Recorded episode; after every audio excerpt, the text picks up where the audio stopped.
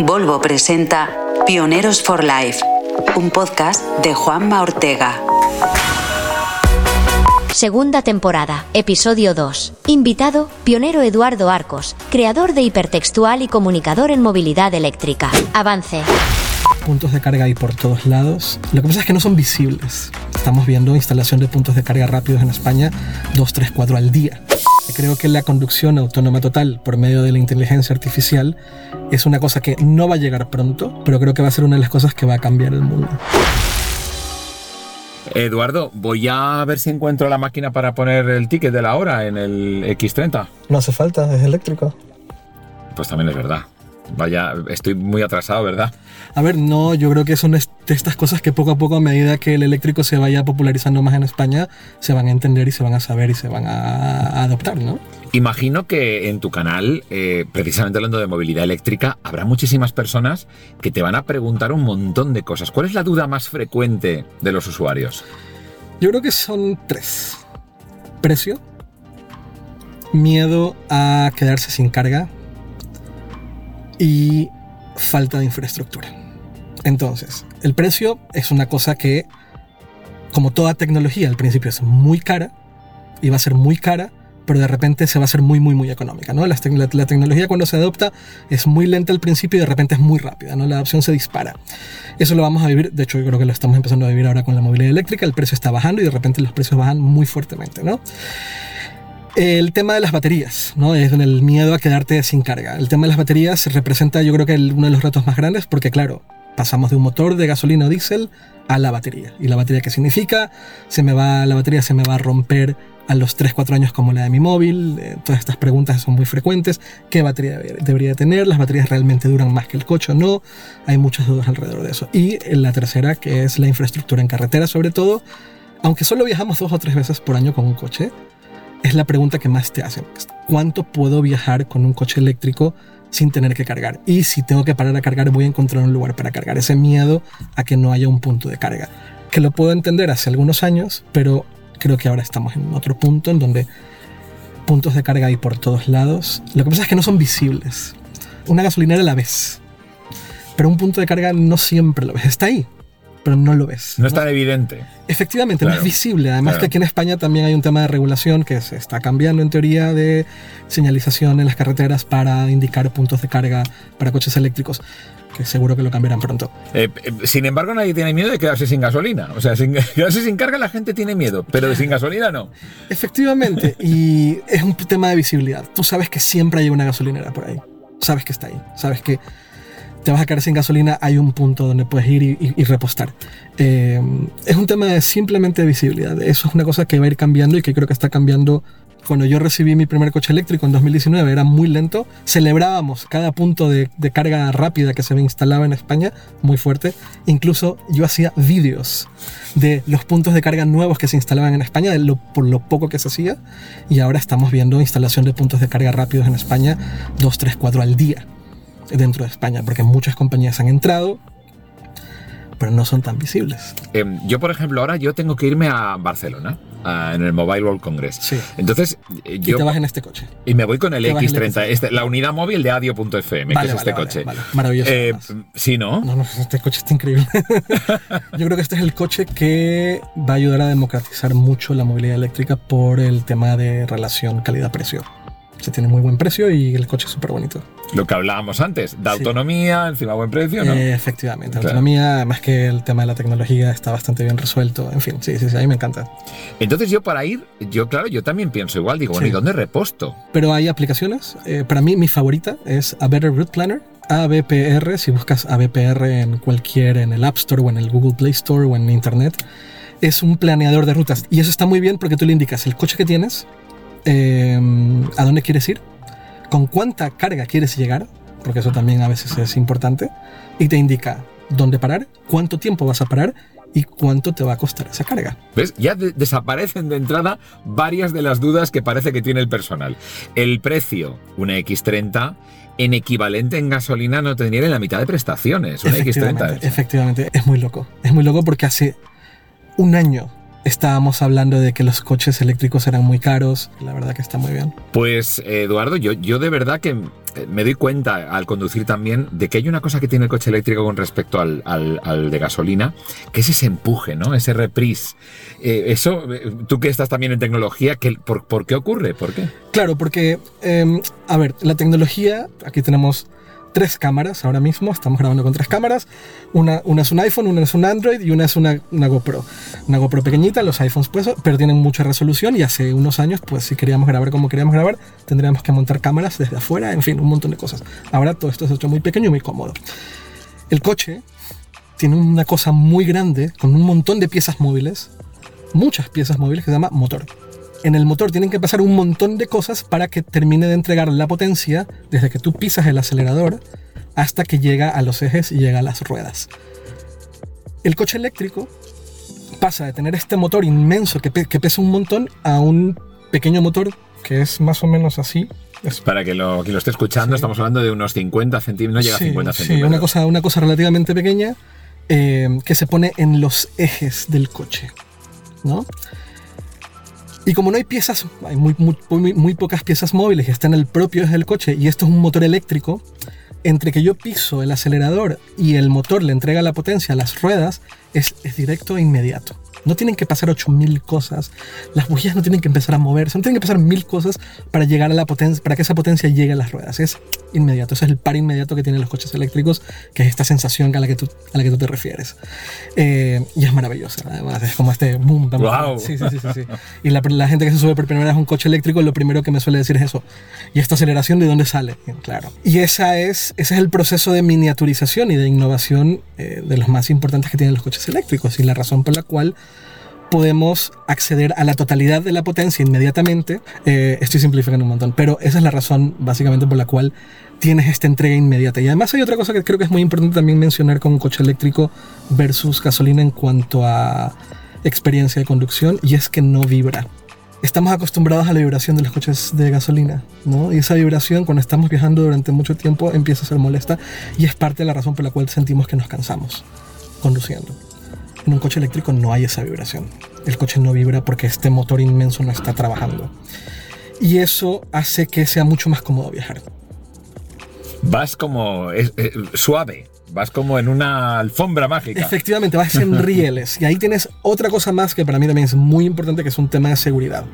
Los coches eléctricos modernos, la inmensa mayoría de coches actuales, tienen la batería en el suelo. La batería es una cosa larga, relativamente plana, que está en el suelo. Entonces el centro de gravedad de los coches eléctricos es muy bajo, hace que el coche sea muy estable. Puedes meterte en una curva a alta velocidad y el coche no, se te, no, no, pierdes control. Y ahí viene esa sensación de que vas sobre rieles, que vas eh, como en una nube, ¿no? que la gente también lo menciona. No vibra, es muy estable, eh, muy seguro y ese para mí es también una de las grandes ventajas eh, fundamentales del coche eléctrico, que es un tema de seguridad. Tú como, como sensación con respecto a otros países, tú que has viajado tanto, eh, ¿cómo está España con respecto al mundo a nivel de electrificación? estamos muy atrás. Lamentablemente todavía estamos muy atrás. Vas a Portugal y eh, dices, ya está. Portugal tiene un porcentaje de adopción de movilidad eléctrica que está cerca del 20% o el 20%, y nosotros creo que no llegamos ni al 5% hay mucho trabajo por hacer, lamentablemente. Ahora, es curioso porque eh, el futuro no llega por igual, el futuro siempre llega como por diferentes lugares. Y si estás en Madrid, por ejemplo, imagino que Barcelona es igual, ves un montón de coche eléctrico ahora. En el centro ves un montón de, un montón de coche eléctrico. Pero si yo voy a, no sé, si yo viajo a alguna otra parte de, de, de España, eh, sí que noto esa falta de, adopción de la movilidad eléctrica y se nota que aún hay mucho trabajo que hacer, lamentablemente. Sí. O sea, fuera de las grandes capitales, parece que la gente no se ha enterado de que existe el coche eléctrico. Todavía no, todavía no. Y en parte lo puedo entender, sobre todo por el tema del precio. Puedo entender que, que aún el precio sea esta, esta barrera de adopción. Eh, pero por otro lado, ves en Portugal, que supuestamente es un país que tiene, un, supuestamente, pero es un país que tiene un, un PIB menor al nuestro, y aún así tienen una adopción mucho mayor. Hay también un tema de incentivos y de búsqueda de adopción por parte del gobierno, eh, también ayudaría bastante. Eh, esto de que te hayan puesto una especie de tableta aquí en el centro del vehículo y que todo, incluyendo la velocidad, esté aquí, ¿cómo lo ves? Me encanta, es el, es, eh, era... O sea, si tú miras un poco la evolución tecnológica dentro de los coches en los últimos 50, 60 años, no ha habido mucho cambio, la verdad. Ha habido muy poco cambio. Eh, algunas cosas se han digitalizado, pero la realidad es que la tecnología dentro de los coches no había evolucionado. Eh, también yo creo, que yo creo que tampoco tenían necesidad porque siempre se vendió mucho coche. Eh, la movilidad eléctrica ha traído esto, ¿no? Ha traído este cambio inmenso y de golpe. La gente cuando lo ve por primera vez también le cuesta un poco, ¿no? Es, hey, pero yo no tengo, por ejemplo, aquí en el X30 no hay, un, no hay una pantalla que está detrás del volante, sino que es una sola pantalla en el centro, ¿verdad? Y aquí es donde yo veo la velocidad y veo el mapa. Eso para una persona que está acostumbrada a ver la velocidad enfrente del, del volante, pues le va a choquear, ¿no? Es como, hey, ¿qué está pasando aquí? Pero me imagino que te habrá pasado a ti y a los cinco minutos te dio igual, ¿no? Ya no, no, no sentías ningún tipo de, No, no. Era como, ah, sí, vale. De hecho, lo que me di cuenta es de lo que, que tenía delante era una especie de, de radar cámara que detectaba incluso si yo tenía sueño. Efectivamente, claro, e, efectivamente, si, estás, si no estás mirando hacia adelante y cosas por el estilo. El coche es mucho más que un... Es mucho más que algo utilitario, no es algo que, es mucho más de algo que te lleva de A a B, de punto A a B. Eh, tú quieres hacer muchas más cosas en el coche, además mucha gente pasa mucho dentro del coche y el poder tener acceso a más cosas y el poder hacer más cosas dentro del coche, yo creo que eso está muy bien. Otra cosa que para mí es importantísimo es que este sistema operativo se va a ir actualizando durante mucho tiempo. Por lo tanto, este coche va a tener cada vez más funciones que no tenía cuando lo compraste. Al igual que un dispositivo, que un móvil, ¿no? Eh, cada año se actualizará, cada, cada, tanto se actualizará y, y, accederé a más funciones y podré hacer más cosas que no podía hacer antes. Entonces mi coche adquiere valor, no pierde valor, que también pierde valor por el tiempo, pero adquiere valor porque puedo hacer más cosas. Y eso es muy interesante. Claro, esto con los coches antiguos no podía ocurrir. O sea, de pronto tú no podías, eh, comprabas un coche y no te actualizaba, no se actualizaba el coche. Era el mismo que habías comprado. Yo no sé si recuerdas la presentación del iPhone cuando Steve Jobs mostraba los cuatro smartphones que más se vendían en aquella época. Y los cuatro smartphones tenían teclado físico. Y él comentaba, si yo quiero actualizar o le quiero agregar una función a estos teléfonos, yo no puedo pedirle a todo el mundo que me los devuelva, cambiarle el teclado y devolvérselos. No se puede. Pero con un, con un smartphone que es 100% pantalla táctil, yo puedo actualizar tantas veces como quiera el dispositivo y mejorarlo tantas veces como quiera por medio de una mera actualización de software. Es lo mismo con el coche. Si mañana Volvo encuentra una forma de mejorar esta interfaz gráfica, se dan cuenta que este elemento, ahora estoy apuntando con mi dedo donde está la velocidad, no debería estar donde está, sino 5 centímetros más a la izquierda, porque va a ser, por lo que sea, por temas de usabilidad, lo pueden hacer por medio de una actualización y ya está. Tu coche va mejorando con el tiempo. ¿Hacia dónde vamos con la tecnología ahora? Vale, creo que hay dos corrientes muy fuertes ahora mismo en la tecnología. Una es la inteligencia artificial, creo que la, eh, la inteligencia artificial generativa, sobre todo. ¿no? Creo que inteligencia artificial, ojo, que cada vez que tomas una foto con tu iPhone hay mucho trabajo de inteligencia artificial para que esa foto quede bien. Mucho, mucho más del que te imaginas. La segunda creo que es la realidad mixta. Creo que la realidad mixta y dispositivos de realidad mixta y... ¿Qué pasa? Que ahora mismo cualquier interfaz está limitada por el tamaño de la pantalla. ¿no?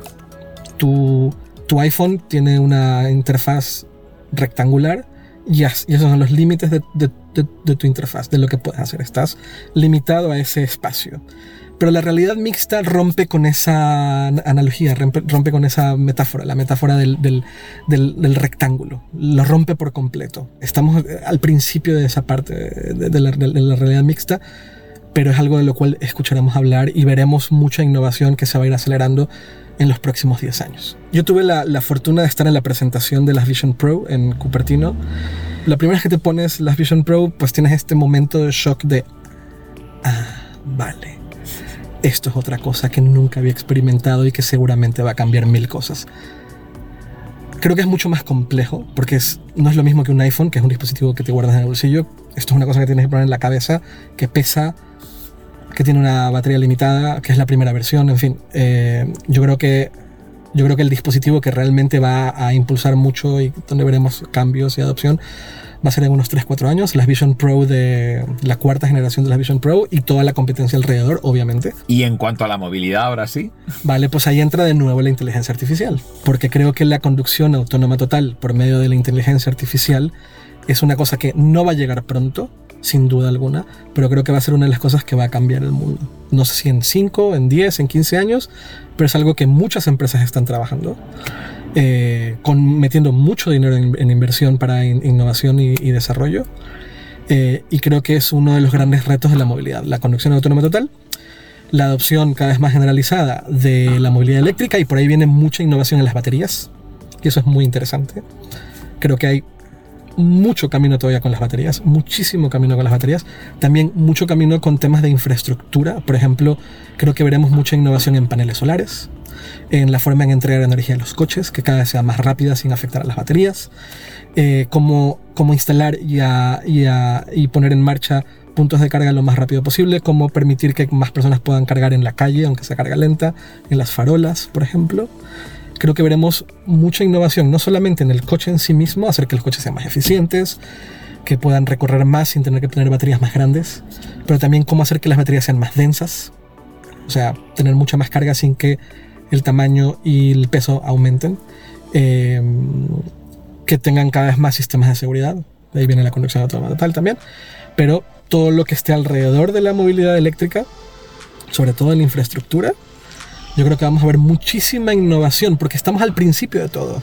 No estamos en el medio de la innovación, estamos muy al principio de muchas cosas que vamos a ver en los próximos 10 años y que se van a ir acelerando cada vez más. Cuando tú ves las gráficas de adopción de, energías renovables, sobre todo paneles solares, sobre todo paneles solares, es una gráfica que no es, eh, no es una línea diagonal, sino que es, es exponencial, es, es, una línea que va hacia arriba directamente. Pues Eduardo, eh, solo me queda acompañarte a casa de vuelta con el X30. ¿Qué tal la sensación al subirte? lo que te decía, a mí me gusta mucho. Hay una cosa que a mí me, me, me fascina de esta transformación de la movilidad eléctrica y es que al fin los coches empiezan a ser simples. Es decir, han retirado cosas. ¿no? Yo, yo mientras más cosas retiran del coche, mientras menos botones, mientras menos Kimex eh, cosas, mejor. La tablet, que es donde está todo, acá tengo cargadores para, los móviles. Eh, esta simpleza, además el uso de materiales veganos, que yo siendo vegetariano la verdad es que lo agradezco bastante. De materiales veganos, que sean sostenibles. Eh, con la simpleza también ocurre una cosa que pocas personas le dan valor, y es que mientras más simple sea un coche, menos sensación de que se está haciendo viejo ocurre al pasar el tiempo. Y me encanta que cada vez sea más simple. Y el, el X30 la verdad es que adopta esa ese diseño minimalista escandinavo, ¿no? Muy, muy típico de Volvo, lo adopta a tope y eso a mí me, me flipa. Eh, el coche por fuera es súper bonito, el blanco le queda súper bien. Este, yo creo que ese es el coche, lo que decía, este es el coche, uno de los coches que va a democratizar mucho la, adopción de la movilidad eléctrica. Es una marca con mucho legado, es una marca que tiene siempre esta como sensación de, de alta seguridad, ¿no? Eh, de, de, de, que el, consumidor eh, o el propietario, el futuro propietario, si va a comprar un coche eléctrico, se sentirá seguro de una marca que conoce desde hace años, pero que tiene todas estas cosas nuevas que y un precio súper rompedor. está súper bien, Eduardo, yo me voy a ir al Mobile World Congress de Barcelona con este coche. Y entonces, ¿qué consejo me das? Porque yo, claro, vengo de la gasolina y me encuentro aquí con este maravilloso invento tecnológico. ¿Qué consejo me das? Disfrutar. Uno, no, nada, no tengas miedo si ves tu batería en 3%, no pasa nada, no pasa nada. esto sé que hay esta como ansiedad de la, de la autonomía, ¿no? Me quedo sin batería, ¿qué va a pasar? No te preocupes. Eh, disfrutar, eh, aprovechar los, los, descansos cuando tengas que cargar. Tendrás que parar a cargar una o dos veces, dependiendo de cómo, con cuánto quieras llegar a Barcelona. Disfrutar, yo normalmente cuando viajo a Barcelona, la primera parada que es en Zaragoza la suelo hacer para comer. No, no me hace falta, es verdad, también te darás cuenta de eso. La gente piensa que cuando tiene que cargar un coche tiene que cargarlo durante media hora o 40 minutos. Vas a ver que no es cierto, que vas a cargar mucho más rápido y entre que sales del coche y vas a comprar una Coca-Cola o lo que sea que tomes, eh, cuando regreses probablemente el coche esté prácticamente listo para salir. Entonces, disfrutar la experiencia y, además ser uno de los afortunados de tener una de las primeras personas que conducen este coche en, España. es un placer, la verdad. No te voy a engañar, no te voy a, te voy a dar envidia. Muchísima, muchísima. Es que ahí también eres muy afortunado de, poder probar este coche, sacarlo a carretera y experimentar eh, esa sensación. Pues Eduardo Arcos, de verdad, muchísimas gracias por ser eh, tan pionero, un pionero for life. Lo importante es cambiar las conciencias y cambiar las forma, la forma de ver la movilidad eléctrica. Así que gracias por la misión que estás haciendo. No, gracias a ustedes por la invitación. Bueno, después de hablar con Eduardo Arcos queda claro que el futuro pasa por la simplicidad. Complejidad sí, pero sencillez también. Pues mira, voy a ser muy sencillo. Suscríbete a este podcast. En el próximo episodio conocerás a un nuevo pionero for life. Gracias por habernos escuchado. Y gracias también a la producción de José Antonio Gelado. Pioneros for Life, un podcast de Juanma Ortega. Programa producido por adio.fm.